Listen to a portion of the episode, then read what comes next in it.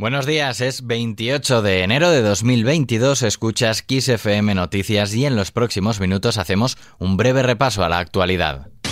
Kiss FM Noticias con Daniel Relova. El pasado 20 de diciembre, el presidente de Castilla y León, Alfonso Fernández Mañueco, anunció su ruptura con su socio de gobierno de Ciudadanos y convocó elecciones anticipadas para el 13 de febrero. Después de 40 días de actos preelectorales, esta medianoche se ha iniciado la campaña electoral de forma oficial. Así arrancaban los principales partidos desde el municipio leones de La Bañeza. El candidato del PP reclamaba a los miembros de su partido una movilización total. Tenemos que conseguir un mandato claro en las urnas. No puede haber medias tintas. Con vuestro apoyo lo vamos a conseguir. Muchísimas gracias y a por la victoria el 13 de febrero. Gracias.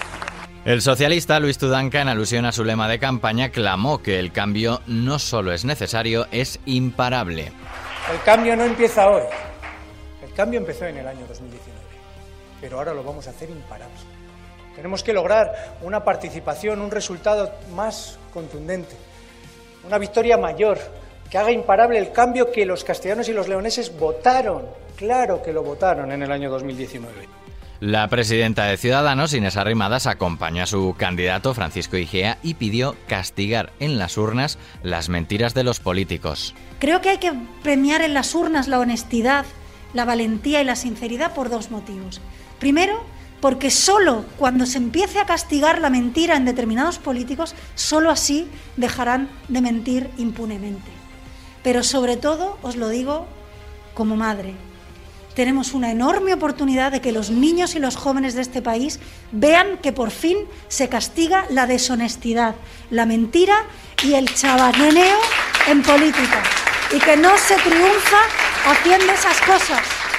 Por su parte, el candidato de Unidas Podemos, Pablo Fernández, aseguró que las elecciones son una oportunidad histórica de acabar con 35 años de gobiernos del PP en Castilla y León y frenar a la ultraderecha. El candidato de Vox, Juan García Gallardo, posiciona a su partido del lado de los trabajadores para hacer frente a lo que considera las traiciones de la izquierda del PSOE y al abandono del PP.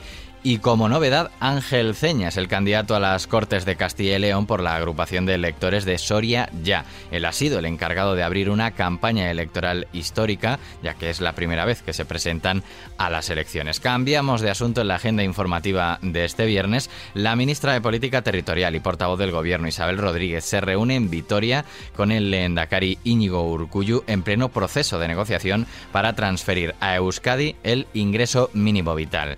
El Instituto Nacional de Estadística avanzará hoy el crecimiento registrado por la economía española en 2021 y el precio de la electricidad en el mercado mayorista descenderá este viernes un 3,4% hasta los 224 euros por megavatio hora.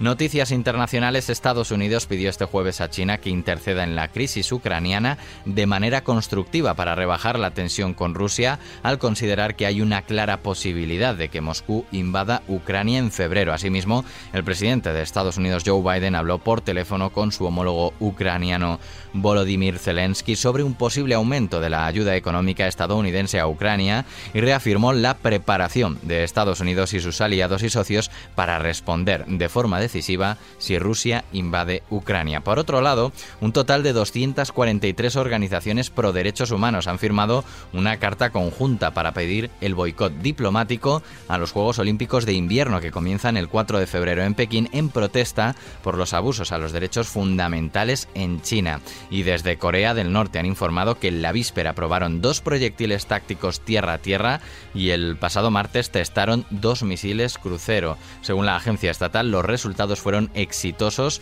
en lo que ya suma un total de seis lanzamientos este mes. Terminamos, como es habitual, con música. Tal día como hoy, hace 37 años, se grababa esta canción.